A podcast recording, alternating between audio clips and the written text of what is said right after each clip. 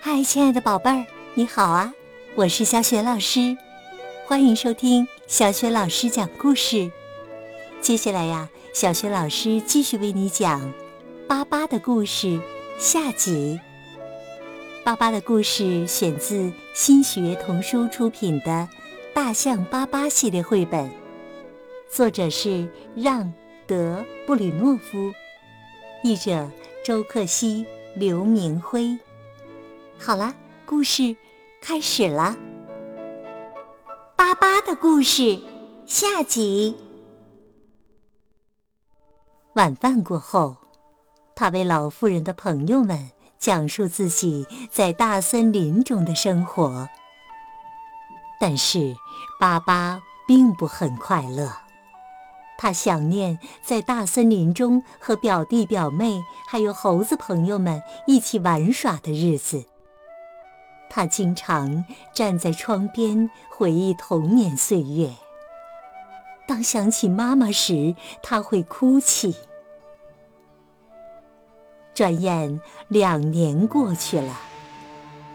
有一天，巴巴正在散步，看见两只小象向他走来。他们没有穿衣服。这是我的表弟阿迪尔和表妹塞莱斯特呀。他惊讶地对老妇人说：“爸爸热情地拥抱了阿蒂尔和塞莱斯特，然后带他们去买了漂亮的衣服。爸爸带他们去蛋糕店吃着可口的蛋糕。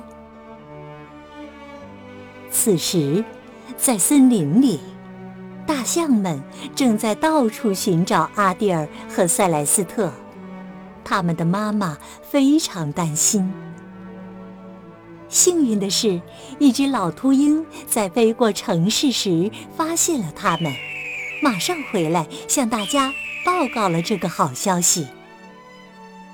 阿蒂尔和塞莱斯特的两位妈妈来到城里寻找他俩，寻回了两个孩子，他们非常高兴，但也批评了他们。怪他们不该溜出去玩儿。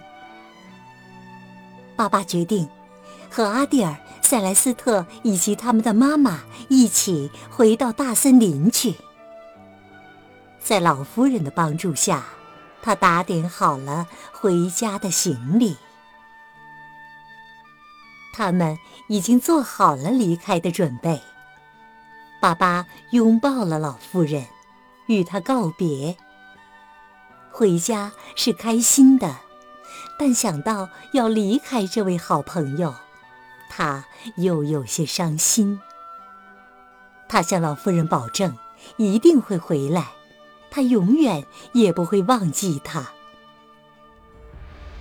他们走了，小汽车上没有妈妈们坐的位置，所以他们跟在小汽车后面奔跑。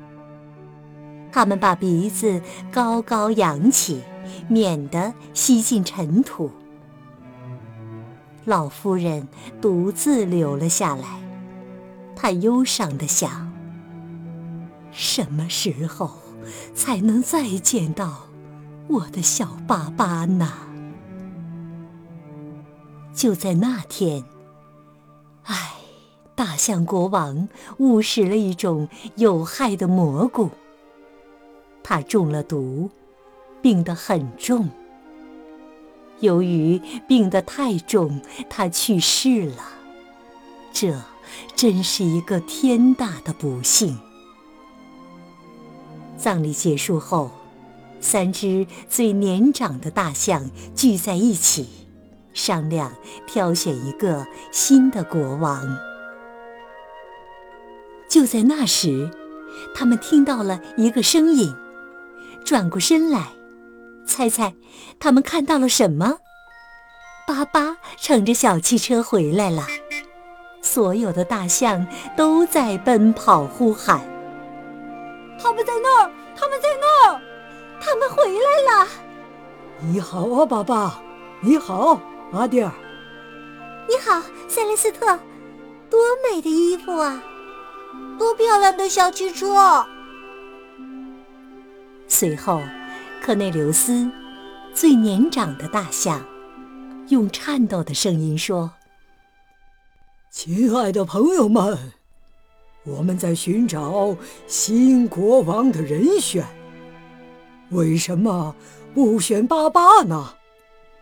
他刚从大城市回来，他懂得如何与人类一起生活。让我们。”推举他为新的国王吧！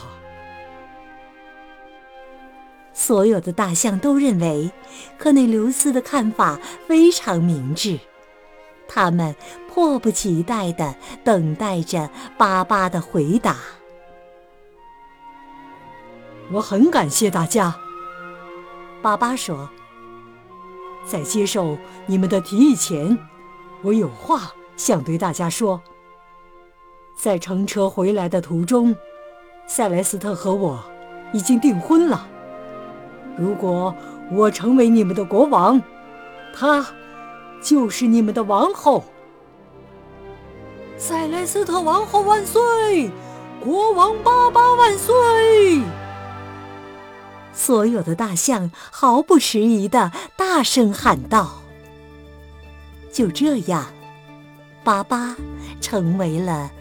大象国王，爸爸对科内留斯说：“你有许多好主意，我想请你做将军。当我戴上王冠的时候，我会把自己的帽子送给你。八天以后，我就会和塞莱斯特结婚。我们想要举办一个盛大的聚会，来庆祝我们的婚礼和我们的加冕。”随后，巴巴请鸟儿们去邀请森林中所有的动物来参加聚会，又请丹峰骆驼进城去采购婚礼上穿的漂亮服装。参加婚礼的客人们陆续来了，丹峰骆驼带回了礼服，赶在典礼开始时到达现场。在婚礼和加冕仪式后，大家快乐地跳舞。庆典结束了，夜幕降临，星星们升上了天空。国王巴巴和王后塞莱斯特心中充满喜悦，沉浸在他们的幸福中。现在。周围的一切都入睡了，客人们已经各自回家。他们非常开心，也很疲惫，因为跳舞十分尽兴。他们将铭记这场盛大的舞会。在一只漂亮的黄色热气球中。国王巴巴和王后塞莱斯特开始了蜜月之行，一起去探访新的探险旅程。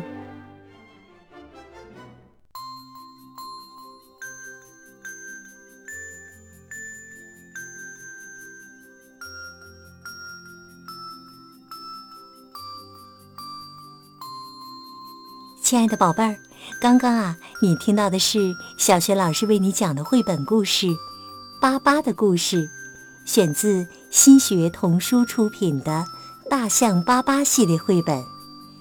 宝贝儿，今天呢，小学老师给你提的问题是：当上了国王的巴巴，决定和王后乘坐什么去蜜月旅行呢？如果你知道问题的答案，别忘了留言告诉小学老师哟。那么，大象巴巴国王和王后的探险旅行会一帆风顺吗？大象巴巴的下一个故事《巴巴的旅行》当中，我们再见。